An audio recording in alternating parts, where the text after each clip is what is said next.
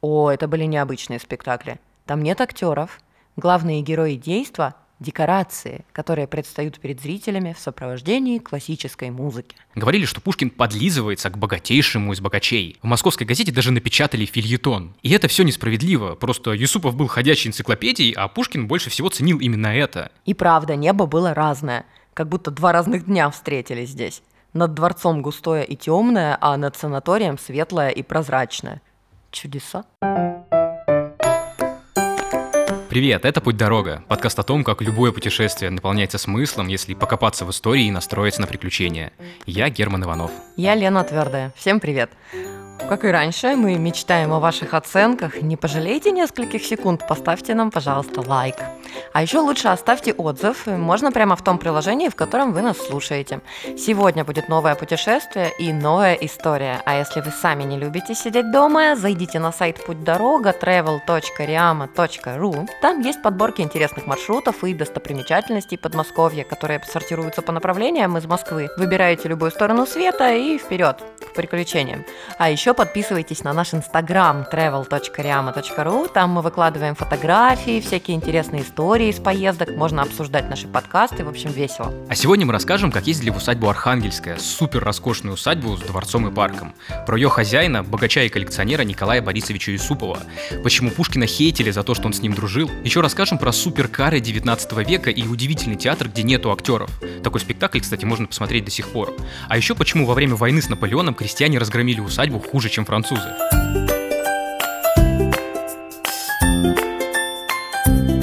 Первым делом сотрудники в Архангельском нас спросили, а вы бывали у нас раньше? И когда узнали, что нет, очень удивились. Говорят, ну вы, наверное, не москвичи. Не побывать в Архангельском – это как на Красной площади. Но я-то не москвичка, с меня взятки гладкие. Но я и москвичей знаю, которые на Красной площади никогда не были. Но согласитесь, это здорово характеризует Архангельское. Место, в котором хотя бы раз стоит побывать каждому. Архангельская – это парадная усадьба богатейшего князя Николая Борисовича Юсупова. Он ее купил не столько для того, чтобы в ней жить, а скорее для того, чтобы разместить в ней свою огромную коллекцию искусства, сделать музей для широкой публики и, как он сам писал, для людей всех сословий, причем бесплатно. Каждый коллекционер, конечно, любит похвастаться своей коллекцией, и все в Архангельском устроено именно с этой целью. Там все самое лучшее, передовое и бомбезное, чтобы было чем удивлять. И, кстати, удивляет до сих пор. Архангельская находится под Красногорском, и уже на подъезде к усадьбе очень красивая природа. Сосны там настолько настолько густые, что когда солнце прячется за тучи, то наступает прямо темнота. Нам не очень повезло в тот день с погодой, шел полдня дождь, и мы спасались под зонтами и дождевиками. И вот под этими соснами вход и визит-центр. Там мы разведали обстановку. Главный дворец сейчас на ремонте, его реставрируют до конца 2022 года. Но это не страшно, тут все равно есть что посмотреть. Тут шикарные парки со статуями и фонтанами. Есть коллекция фарфора в отдельном павильоне, он называется «Каприз» и сам как маленький дворец. Еще есть колоннада и храм Архангела Михаила, гулять тут можно целый день. А еще каретная галерея князей Юсуповых. Ее совсем недавно открыли, в июне. В одном из придворцовых флигелей выставлены кареты, которые позволяют представить, на чем путешествовали сильные мира всего до появления Феррари, Бугати и Ламборгини.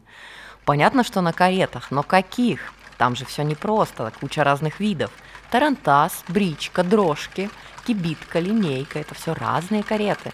И так же, как сейчас, карета была показателем статуса и богатства – были грузовые и легковые, с разными типами кузовов, обычные и престижные. Самая старинная карета в Архангельском еще петровских времен, 1720-х годов. Это парадная карета, она деревянная, двухместная, в стиле барокко, расписана как картина в раме. По краям вычурная резьба, цветы, листья, маскароны. Это такие объемные лица. Маскарон легко запомнить через слово «маска», рассказывает заведующая экскурсионным бюро Галина Моресева. Каретам э, дворяне уделяли большое внимание и заказывали их специально. То есть это была одна из форм жизни. Так же, как вот сейчас автомобили, так и кареты. Э, обратите внимание на ее заднюю часть. Здесь места для слуг сделаны. И вот такой прекрасный маскарон, э, как бы удаляющаяся карета, она ну, почти машет нам. И эта карета прям очень роскошная. Я когда ее разглядывал, то так близко подошел, что сработала сигнализация на весь зал. Я стоял там, как будто меня поймали на месте угона. Понятно, что без лошади не угонишь карету, так что я просто взял и смылся в другую часть зала, к другим каретам. Ничего себе, какой то злоумышленник. Ну да, завизжала там знатно. Делать кареты было особым искусством, и мастеров очень ценили. В Москве все умельцы-каретники торговали в одном районе. Эта улица до сих пор называется Каретный ряд. В Петербурге мастера обитали в основном на Литейной и Мещанской улицах. Были знаменитые специалисты, которые брали за свою работу в три дорого, но зато делали все качественно. О них даже писал в письме Пушкин. «Каретник мой, плут, взял с меня за починку 500 рублей, а в один месяц карета моя хоть брось». Это мне наука. Не иметь дела с полуталантами. Фребелиус или Иохим взяли бы с меня 100 рублей лишних, но зато не надули бы меня. Вот так-то. В истории сохранились имена и более давних мастеров. В Архангельском есть карета Екатерины II. Ее сделал придворный каретник Иоганн Конрад Букендаль в 1770-х годах. Она хоть и вся в золоте, но более простая, не, не та, которая сплошное барокко. Тогда в моде уже был классицизм с более строгими украшениями. И на карете только черный двуглавый орел, и на крыше небольшая корона. А вдоль крыши идет волнистая нить с медальонами, и на них буква «Н». Это в честь ее последнего царственного владельца, Николая I. Император подарил эту карету Юсупову. Она дорожная и, в отличие от парадной, нужна для более долгих поездок. Она более маневренная и оснащена всем, что нужно для путешествий. Например, у нее есть дорожный погребок для рома и вина, и там бутылки фиксируются. Еще есть место для слуг и багажа, такая плоская доска между задними колесами. Третий экипаж в Архангельском тоже дорожный, и он поновее, его сделали в 1825 году. Юсупов на нем много путешествовал, у него были имения в 23 губерниях. Экипаж выглядит совсем скромно, он выкрашен в черный цвет, а раньше был зеленый. На борту там просто герб Юсуповых и никаких больше украшений. Но зато это очень продвинутая карета, взять хотя бы фонари, которые у нее есть. Они свечные, и специальный пружинный механизм выталкивал свечи по мере того, как они выгорали. Вот такая была автоматика. Такая дорожная карета называлась Дармес, от французского «соня» – тот, кто спит. И фактически вот Дормес – это спальная карета. Дело в том, что э, было очень неудобно вельможам останавливаться на постоялых дворах, неудобства э, в виде насекомых. Э, поэтому, да, проще было иметь спальное место свое собственное, вот, что и было в этой карете заложено. Вот посмотрите, здесь э, передняя такая выдающаяся часть, там находятся деревянные конструкции, которые выдвигаются э, непосредственно в саму карету, там сиденье раскладывается, и, в общем, два человека вполне спокойно могут там лечь спать. Ну просто дом на колесах. У кучера тоже было место, где поспать, хотя и не такое удобное, как у господ. Кучеров было два. Один спит и другой едет. Так и переезжали на дальние расстояния. Если кому-то кажется, что автомобилем управлять сложно, представьте, какая наука быть кучером. Если лошадь одна, еще куда не шло. Как управлять шестью лошадьми? Это же 12 вожжей получается, а рук всего две. Ну, хотя если лошадей было больше трех, часто в помощь кучеру был форейтер, специально обученный человек, который ехал верхом на одной из передних лошадей и помогал кучеру, сидящему на козлах.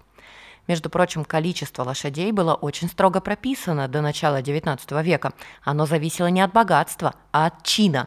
Восемь лошадей могли запрягать только представители царской семьи. Высокопоставленным вельможам разрешалась шестерка и так далее, согласно табели о рангах. Ходить пешком было просто у дворян вообще не принято. Если помните, в выпуске про село Спасугол мы рассказывали, как Салтыковы ездили в экипаже в семейную церковь, а она была всего лишь в 200 метрах. Иначе неприлично. Каретный век закончился, когда появились автомобили. Кстати, Юсуповы были одни из первых автовладельцев. В галерее есть фотографии их машины. Вот это такая пока игрушка.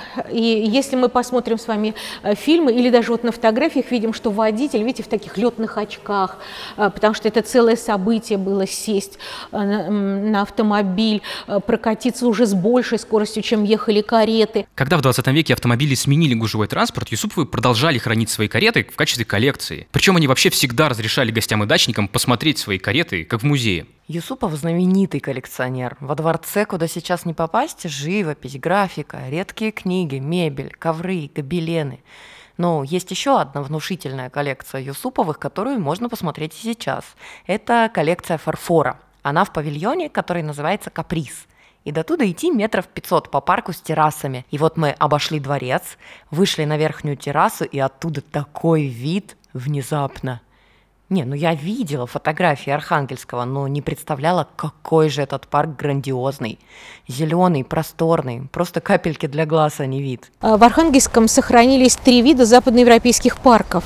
Это тоже наша особенность. Вот мы находимся в России, Но, тем не менее, вот это итальянские террасы, э, сзади нас э, э, английский пейзажный парк, а впереди французский регулярный сад. Скульптуры, фонтаны, вазы, по бокам целые зеленые лабиринты лип, аккуратно подстриженных, а внизу под двумя террасами просто огромный газон, трава и все.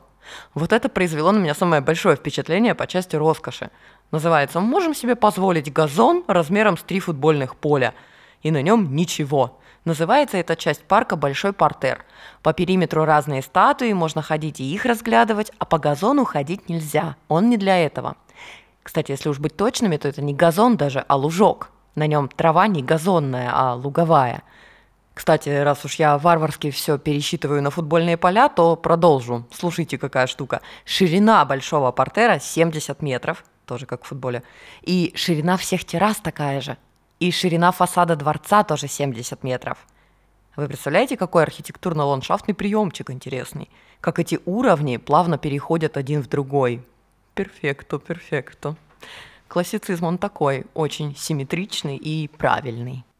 Да, и скульптуры прямо везде. Всякие древнегреческие, древнеримские профили, есть собаки, львы, их можно очень долго рассматривать, эти скульптуры. А при спуске с нижней террасы стоят четыре статуи. Это девушки, которые изображают континенты. Африка стоит со слоновьей маской на голове и львом у ног. Европа с лошадью. Америка в индейском наряде, и у нее в ногах какая-то рептилия непонятная. Я так и не разобрался, кто это. То ли крокодил какой-то, то ли ящерица. У Азии на голове челма, а рядом верблюд. В принципе, я думаю, что можно и без подсказок разобраться, какая женщина что обозначает означает. Но нам сразу все рассказали, поэтому тут уж не проверишь. Еще в парке есть колонны в честь русских императоров. Они тут гостили в разное время. Современники Юсупова говорили, что он как римский патриций принимает у себя высокопоставленных гостей и демонстрирует им всякие роскошества. Он купил усадьбу у вдовы князя Николая Алексеевича Голицына в 1810 году, а в 1812 году перевез туда свои коллекции. И тут война с Наполеоном, картины пришлось срочно эвакуировать, а скульптуры просто зарыли в землю в парке. Конечно, удалось сохранить не все, и причем не столько французы нанесли урон усадьбе, сколько наши русские крестьяне из окрестных деревень. Они во дворце конкретно похозяйничали под шумок, побили зеркала, выкорчевывали паркет, мебель ободрали. В общем-то, им было за что злиться на Юсупова. Когда он только купил усадьбу, то собирался переделывать дворец, и нужны были большие деньги. А где взять деньги? Конечно же, у крестьян, они же у нас самые богатые. Юсупов увеличил им оброк с 8 рублей до 13, а это больше, чем на треть. А как началась война, бросил крестьян на произвол судьбы. И крестьяне потом говорили, мы уже не господские, а завоеванные. Некоторые даже называли себя подданными Наполеона. Сохранились донесения о том, как садовник стал упрекать крестьян за то, что они не особо стараются исправить то, что испортили французы. Но это подействовало с точностью наоборот. Они после этого ночью подожгли огромные оранжереи с редкими растениями. Потом бунтовщикам, конечно, здорово досталось. А Юсупов после войны год все восстанавливал, а в 1814 году начал принимать гостей. Вот эта усадьба, она затратная, а, парадная, она не должна была приносить дохода. И в 1829 году он пишет своему управляющему в Москву Ивану Щедрину, как есть архангельская усадьба э, расходная, а не доходная для веселья, то приобретать все редкое и лучше, нежели чем у других. Как говорит одна моя знакомая, большие хвосты.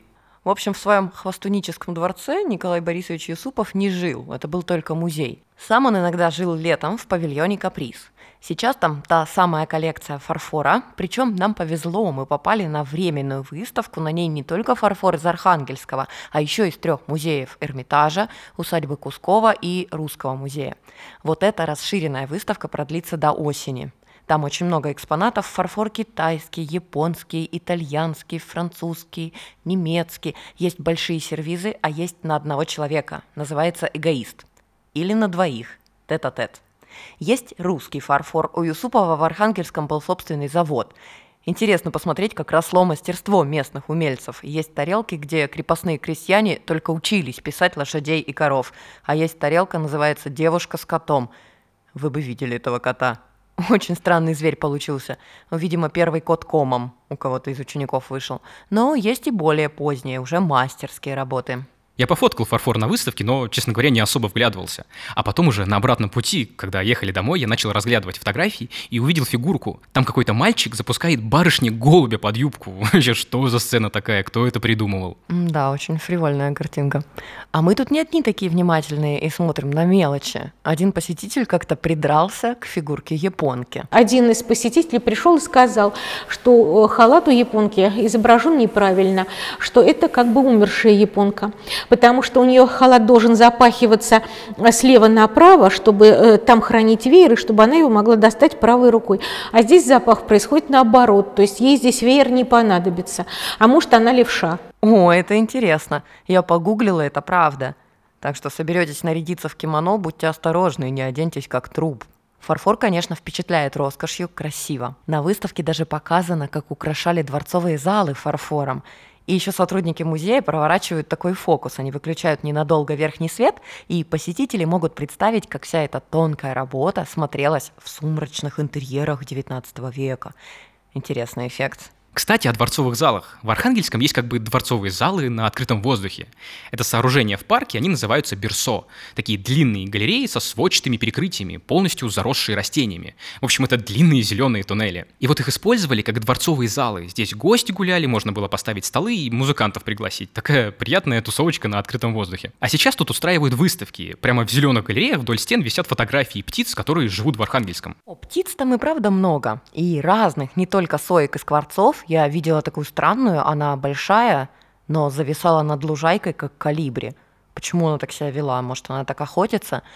Интернет говорит, что так делает пустельга. Ну точно, похоже. И называется вот это зависание очень красиво. Трепещущий полет. Редкие птицы умеют так делать. В общем, Архангельская – это еще и рай для бёрдвотчеров. Из Берсо мы вышли прямо к большому портеру, тому самому футбольному полю. Два здания за портером – это санаторий Архангельская, Министерство обороны. Их построили в 30-х годах 20 века, там был дом отдыха для командиров Красной Армии. Между прочим, эти корпуса не испортили ансамбль. Они неоклассические и вполне вписываются в общий стиль, не то что в Марфино мы рассказывали зимой об этой усадьбе, послушайте, в ней тоже санаторий Минобороны, и там вот советская постройка нисколько не вяжется с обликом дворца. А здесь, в Архангельском, корпуса санатория так хороши, что их стали называть новыми дворцами. А Юсуповский, получается, старый дворец.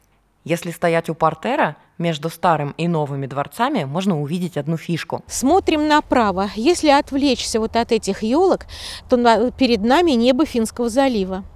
А если посмотреть налево, то перед нами небо над дворцом. Они всегда разные. И правда, небо было разное как будто два разных дня встретились здесь. Над дворцом густое и темное, а над санаторием светлое и прозрачное. Чудеса. Между корпусами санатория есть смотровая площадка, но сейчас она на реставрации. И чтобы перейти на другую сторону парка, надо пройти через заповедный зеленый портер.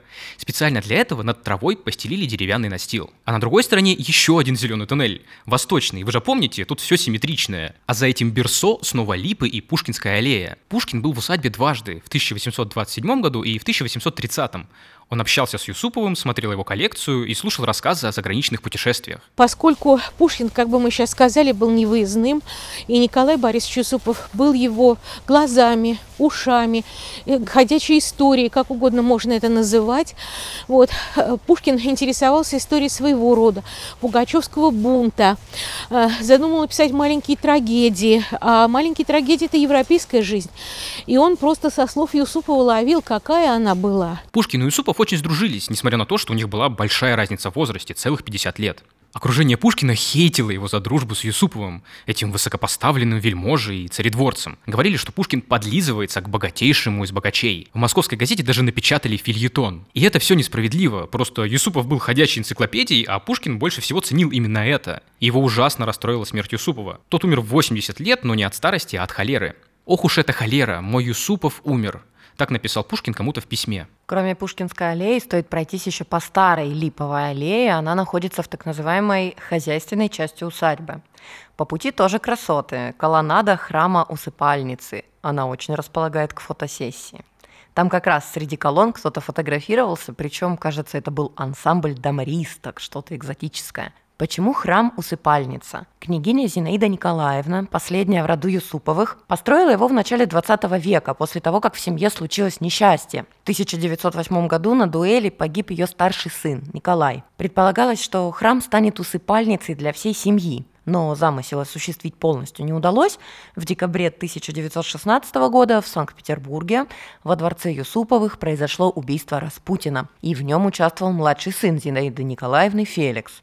Юсуповым запретили тогда жить в столицах, и они были вынуждены ездить по другим своим имениям и в итоге эмигрировать. В общем, в усыпальнице никто не похоронен, поэтому сейчас здесь устраивают концерты и выставки. Расписание есть на сайте усадьбы Архангельская. За колоннадой самая старая часть усадьбы – святые ворота в виде триумфальной арки. И за ними старая липовая аллея – это древняя дорога, она здесь была еще в 16 веке. Тогда село Архангельское называлось Уполозы. Дорога ведет к глинобитной ограде храма Архангела Михаила. Ограда, каких святые ворота, времен Николая Борисовича Юсупова, это 19 век. А вот храм намного более древний. Он построен в 1660-х годах, во времена патриарха Никона. А до него тут стоял еще деревянный храм. И вот как раз этот храм дал название селу Архангельское. Конечно, он сильно отличается по стилю от всего, что есть в усадьбе. Он как будто из русской сказки. Считается, что его архитектура относится к стилю узорочья, такому древнему предшественнику модерна. Храм весь в кокошниках, такой беленький, нарядненький, с маленькими окошками в стенах. Еще такие храмы называют пламенными или огненными. Эти кокошники по форме напоминают языки пламени. Храм стоит на высоком берегу Москвы-реки, вокруг сосны и панорамный вид на воду и далее. В храм сейчас можно зайти. Кто хорошо помнит советский фильм о бедном гусаре «Замолвите слово» Эльдара Рязанова? Вот многие сцены снимали в Архангельском, и как раз церковь на экране – этот храм Архангела Михаила – а вообще в Архангельском не так много фильмов снимали, хотя она вроде такая кинематографичная. Из самых известных это «Звезда пленительного счастья» Владимира Мотыля, Анну Каренину тут снимали даже дважды, в 1967 и 2009. Но в эпоху главного владельца усадьбы Николая Борисовича Юсупова до кинематографа еще далеко, и у него другая страсть – театр. Он сразу решил, что в Архангельском будет проводить театральные эксперименты. У Николая Борисовича был друг, Пьетро Ди Готардо Гонзаго, знаменитый итальянский мастер театральных декораций. Юсупов пригласил его в Петербург. В России Пьетро Ди Готардо превратился в Петра Федоровича. Гонзага отважился переехать в Россию, его карьера декоратора в Италии, а потом и в России была блестящей. Но он сильно расстраивался, что эти его грандиозные декорации после спектаклей закрашивают новыми – Никто их не собирался сохранять. А вот в Архангельском на его произведения искусства не посягали. Театр в усадьбе – это театр декораций. О, это были необычные спектакли. Там нет актеров. Главные герои действа – декорации, которые предстают перед зрителями в сопровождении классической музыки. Саму идею придумали не Гонзага с Юсуповым, это западноевропейская мода 17-18 веков, но в Архангельском возродили спектакли декораций, Гонзага назвал этот жанр музыкой для глаз. Такой термин. Попасть на такой спектакль можно до сих пор. Театр находится за основной территорией усадьбы, по другую сторону Тылинского шоссе. Само здание удивительное, оно тоже построено по проекту Гонзаги. Оно полностью деревянное, хотя на вид не скажешь. Дерево оштукатурено и покрашено золотистой краской с белыми деталями. Как оно больше 200 лет простояло, удивительно. В России больше деревянных нет, а в Европе всего 8 театров таких сохранилось, считая этот. Внутри очень сильно пахнет деревом, как в бане. Первое помещение, в которое мы попали, это подсобное помещение. Оно находится под портером зрительного зала и сценой. У него есть специальное корабельное название – «Триум». Раньше гости заходили через парадный вестибюль, поднимались в ложи и спускались в портер. Чтобы представить, как все расположено, можно изучить макет театра, он там есть. К Юсупову на спектакле можно было попасть только по приглашениям. На первом спектакле в 1818 году присутствовал Александр I. Кстати, там что-то пошло не так, и декорации удалось сменить только три раза, и император был недоволен. А потом в театр приглашали и других высокопоставленных гостей, такое утонченное развлечение для избранных – рассказывает экскурсовод Светлана Лабитова. Свет в театре в XIX веке не гасили, всегда было легкое освещение, потому что своеобразные мероприятия были в театре. Это не просто возможность увидеть новый спектакль, полюбоваться актерами, послушать музыку, но это своего рода было место, где можно было коммуницировать, то есть познакомиться, завязать какие-то знакомства, может быть, встретить свою избранницу или избранника. Зрительный зал небольшой и уютный. Там такой же полумрак, как в 19 веке, и есть еще оркестровая яма. В зале прикольный занавес. Он как продолжение зала в глубине сцены. На нем нарисованы колонны, люстры, статуи, которые как бы там, дальше, и к ним хочется подойти. Когда представление началось, заиграл Моцарт, поднялся занавес, и мы увидели ночной пейзаж.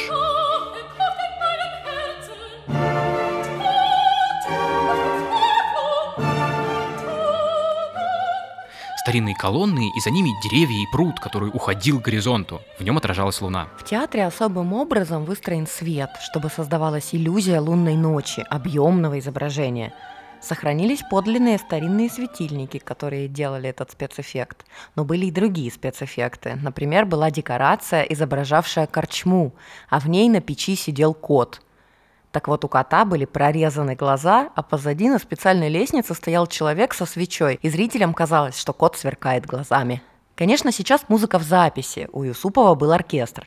И декорация не оригинальная, а восстановленная по акварельным копиям, причем специально сделанным при Николае Борисовиче Юсупове. Он-то как истинный коллекционер понимал, какие это хрупкие произведения искусства. Беречь надо. В Архангельском сохранились и подлинники, четыре комплекта декораций и занавес. Это единственные в мире сохранившиеся шедевры Гонзаги. Но их опасно эксплуатировать. Вот послушайте, какая история. При советской власти в театре устроили сельский ДК, и случайно в подвале обнаружили декорации. Потом во время Великой Отечественной войны их эвакуировали, и они тогда очень сильно пострадали. Но, тем не менее, попытались использовать их при каком-то спектакле самодеятельном.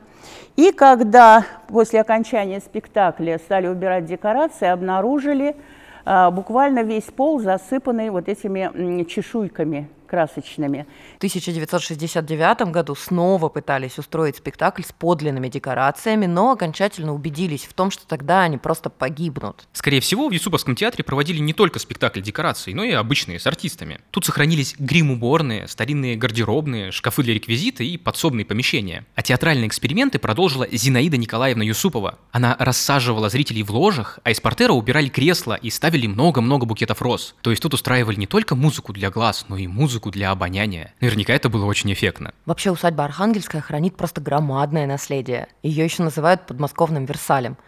Подмосковный Версаль, где-то мы это уже слышали.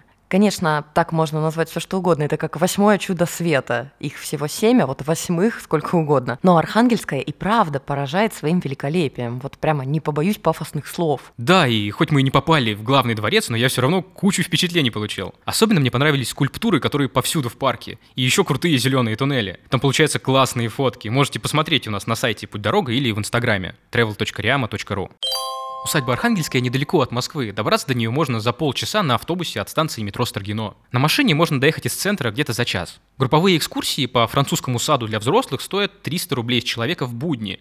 По каретной галерее Юсуповых 250 рублей с человека. В театр Гонзаги можно попасть за 500 рублей за одного. Просто зайти и погулять по парку можно за 150 рублей. Подробнее можете посмотреть на сайте усадьбы.